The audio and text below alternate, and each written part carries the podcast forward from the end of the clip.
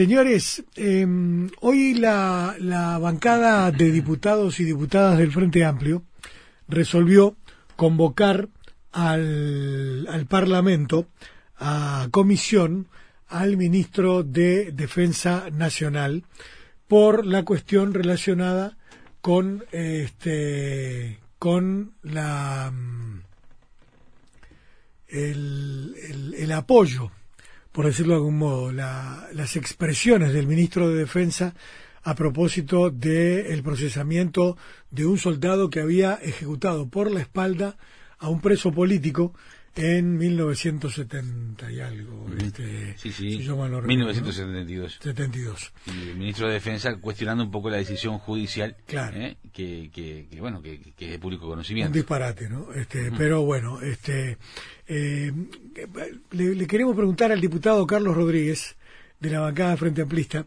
eh, si, si nos puede contar un poquitito los detalles de, de qué, qué pretenden los diputados con esta convocatoria. Carlos, buenas noches, ¿qué tal? Buenas noches, ¿todo bien por ahí? Bien, por suerte muy bien, ¿cómo están ustedes? Bien, bien. Bueno. Este, mira, te cuento, eh, en realidad eh, este tema, eh, bueno, obviamente generó preocupación a partir de, manifestaciones que hizo el ministro Javier García, que las hacía, él mismo lo dijo, no solo a título de él, sino también a nombre del presidente de la República. Eso ya meritó un comunicado de la, este, la mesa política del Frente Amplio, y en la bancada de diputados este, del Frente Amplio que se reunió hoy de mañana, bueno, había varias opciones sobre la mesa y nos pareció que quizás el primer paso este, era bueno convocar al ministro García a la Comisión este, de Defensa Nacional de la Cámara de Diputados. Eh, esa fue la fue la resolución, digamos, concreta y bueno, ya se efectivizó este, la, convocatoria para el viernes de la semana que viene a las diez y media de la mañana, donde bueno, el ministro García va a estar este, compareciendo en algo que, está bueno comentarlo, que es este, normal que suceda. El ministro García ya estuvo en la Comisión de Defensa eh, convocado por el Frente Amplio para eh, analizar todo lo que fue la puesta, digamos, en funcionamiento de la ley de fronteras, estuvo convocado y también accedió a, reunirse rápidamente luego del asesinato de los tres eh, marinos allí en el cerro. Y bueno y ahora lo, lo, convocamos hoy y, rápidamente agendó para el para el viernes de la de la semana que viene.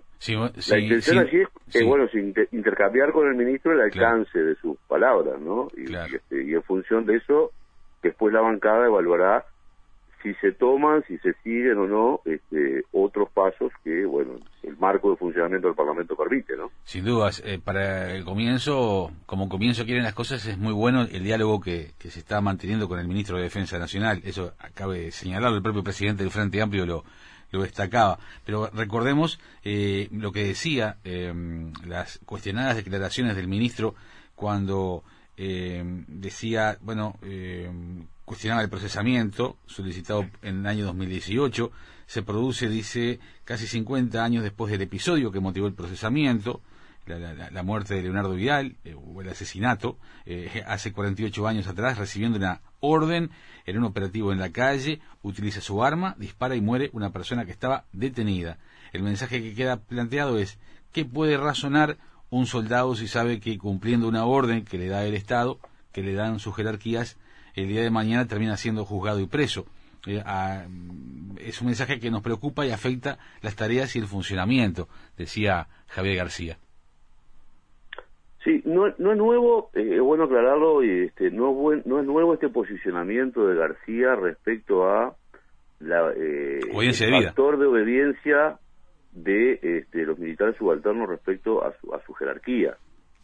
Ahora lo hace en este ejemplo particular que es muy distinto a los otros que había utilizado en otros momentos. No, no es lo mismo eh, un, delito de lesa humanidad que disparar a un prisionero este, por la espalda que está huyendo en, una situación de efectivamente eh, pongamos por por caso este, militares en una misión militares en, en, cumplimiento de una tarea este, como están haciendo por ejemplo en lo que es la la custodia perimetral de cárceles o eventualmente en alguna de las tareas que tienen asignadas. Este, son situaciones totalmente distintas.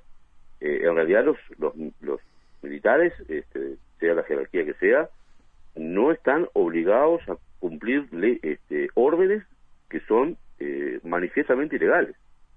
Claro, el, propio expresidente Mujica... No, no, puede un, un, soldado, un, un, militar de la jerarquía que sea, este, recibir una orden y acatar una orden y llevarla adelante que sabe que esa orden este, eh, le, lleva a cometer un delito, claro. que está cometiendo una ilegalidad. Esa es una norma que está eh, aceptada internacionalmente, pero además establecida en la propia eh, modificación que hicimos de la ley orgánica este, militar que se aprobó el año pasado, en la legislatura pasada, y que claramente establece eso, ¿no? Este, porque bueno, si no, con, con, el, con, el, con el argumento de que este, me dieron la orden, cualquier militar puede cometer. Sí, el senador José Mujica eh, decía también, como, como aporte, digamos, a lo que estamos hablando, eh, el oficial que le ordenó disparar a Vidal también debió ser procesado, aunque el soldado también tuvo responsabilidad, dado que hay órdenes que no se deben, eh, no se deben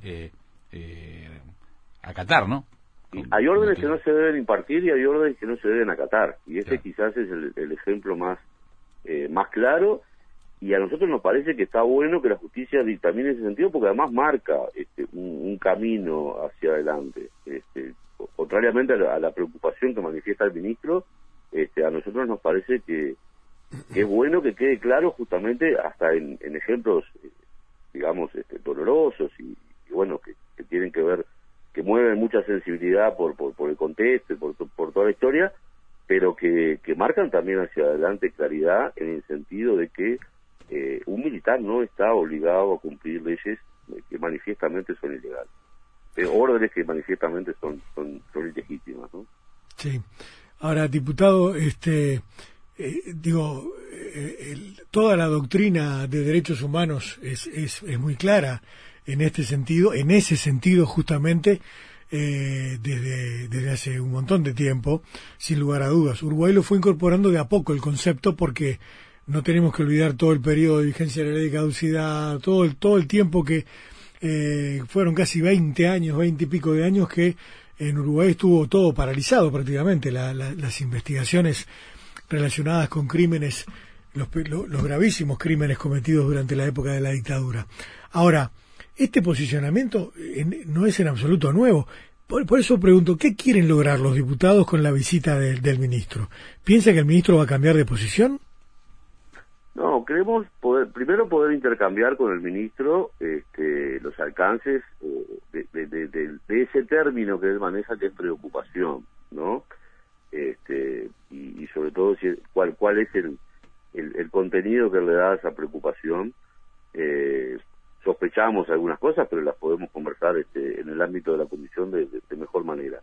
Lo otro que también queremos preguntarle al ministro, porque eh, la convocatoria no tiene que ver eh, solo con sus manifestaciones, sino con el contexto en el cual se, se van dando también algunas este, eh, señales o anuncios y por ahí ha surgido legisladores que estarían eh, planteando o tendrían la voluntad de plantear alguna ley de amnistía a los militares. Este, bueno, la idea también es poder conversar con, con el ministro cuál es la opción, la, la, la, opinión de él y particularmente el presidente Claro, eso eh, partió de, eh, esa idea partió del senador Lozano de Cabildo Abierto.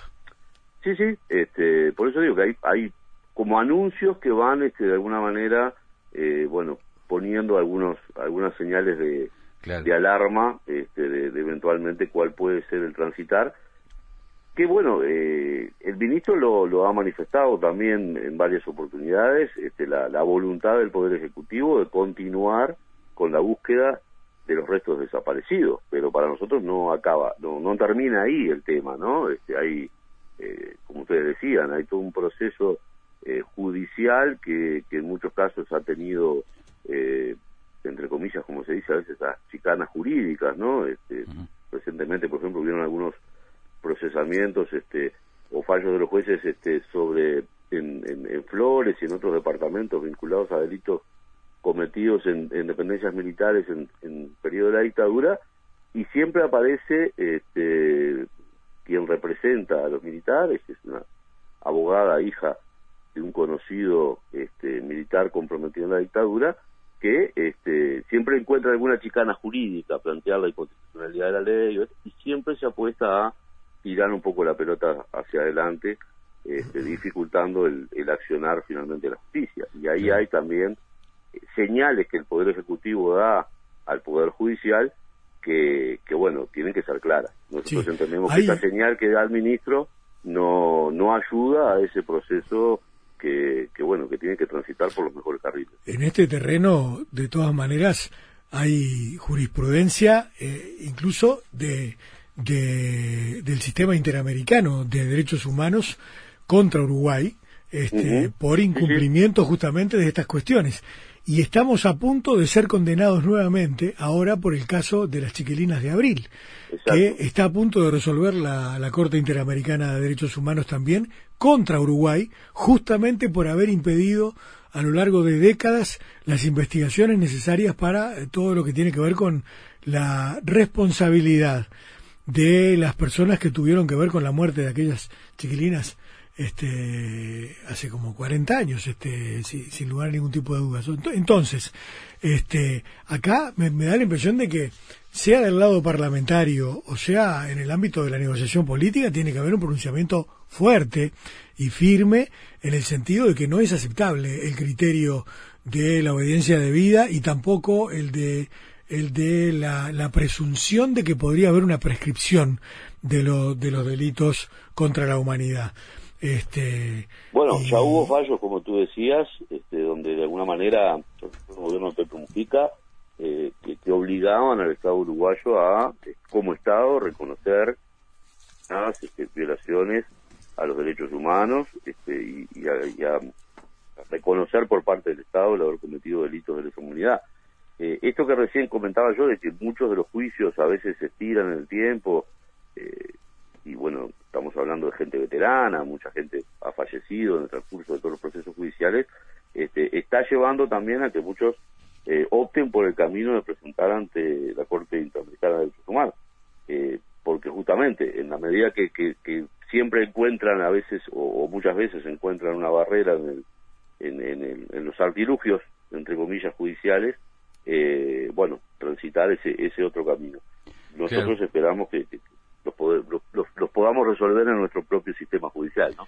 El fiscal Percivale, preguntándose por qué, eh, y poniéndose en el lugar de quien pregunte por qué tanto tiempo después es procesado este militar, eh, también se responde, ¿no? Eh, asimismo opina que al revés de lo que se plantea, lo lamentable es que se lo procese 48 años después. Sí, sí, exactamente. Este, nosotros hemos tomado conocimiento de muchas causas que fueron iniciadas en el, eh, incluso en el año 5, a la, recién a la salida de la, de la dictadura, recién que tomaba la democracia, y, y, no han tenido este, ni siquiera una sola este, sentencia, o sea que han, han, transitado durante todo este tiempo eh, por los ámbitos de, las dependencias judiciales sin poder este, avanzar. Otras han tenido resoluciones, este, pero insisto, el, la señal que desde el Poder Ejecutivo, desde el Poder Legislativo se le da al, otro poder del Estado, que es el Poder Judicial, eh, nosotros entendemos que es importante. Así que ese es el primer punto que vamos a, conversar con el ministro García. Ahí está, un, intercambio, un intercambio de pareceres, ¿no? Pero como decía mi, querido Gustavo Antunes, este no es una inmediata, como dice el Frente Amplio, una inmediata retractación del ministro de Defensa, porque creo que no se va a retractar, porque piensa evidentemente distinto, ¿no? García ha transitado un, camino, eh, para quienes no lo conocen, este, senador, eh, en su momento diputado, después senador Javier García, hoy este, en, el, rol de, ministro, eh, tiene un origen en, su militancia en el Partido Nacional, en el wilsonismo. es alguien que, digamos, este, manifiesta su, su, su este, opción de lucha contra la dictadura y una serie de cosas que bueno, de alguna manera estas últimas este, manifestaciones y algunas que ha tenido en, el transcurso de la campaña electoral, eh, bueno, hacen dudar un poco de, ese de esa posición este que, manifestó incluso durante muchos años, ¿no? Pero bueno, la, la, opción de que tomó la bancada del Frente Amplio en, la mañana de hoy fue esa, eh, vayamos primero por el la, el intercambio con el ministro en la Comisión de Defensa y luego evaluemos este, los siguientes pasos, que eventualmente pueden ser el plantear un asunto político en el ámbito de la Cámara o eventualmente la propia interpelación del ministro. Claro, Bien, diputado, muchas gracias por este rato esta noche. Eh, si te parece, nos mantenemos en contacto, ¿sí? Gracias a ustedes y a las órdenes. Igualmente. Igualmente, gracias. Bien. Eh, bueno, así que el viernes que viene, a las 10 de la mañana, en la Comisión de Defensa de la Cámara de Representantes, estará el ministro Javier García para conversar con la bancada del Frente Amplio, particularmente en torno a esta cuestión de la obediencia debida, de la prescripción de los delitos, de los gravísimos delitos de la dictadura, este, mejor dicho, de la imprescriptibilidad de esos delitos. Este, y de los temas que, bueno, aparecen allí, allí planteados en definitiva. Veremos qué pasa.